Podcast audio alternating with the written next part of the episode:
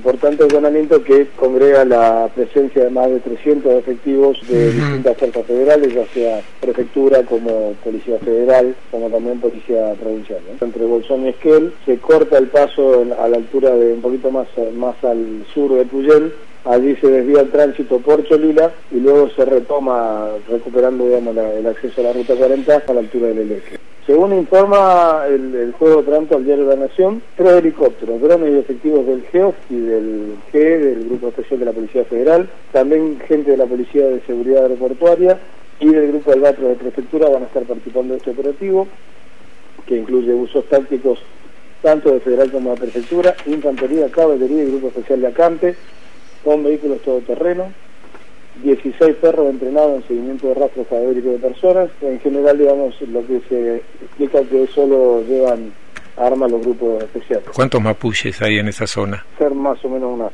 40 personas.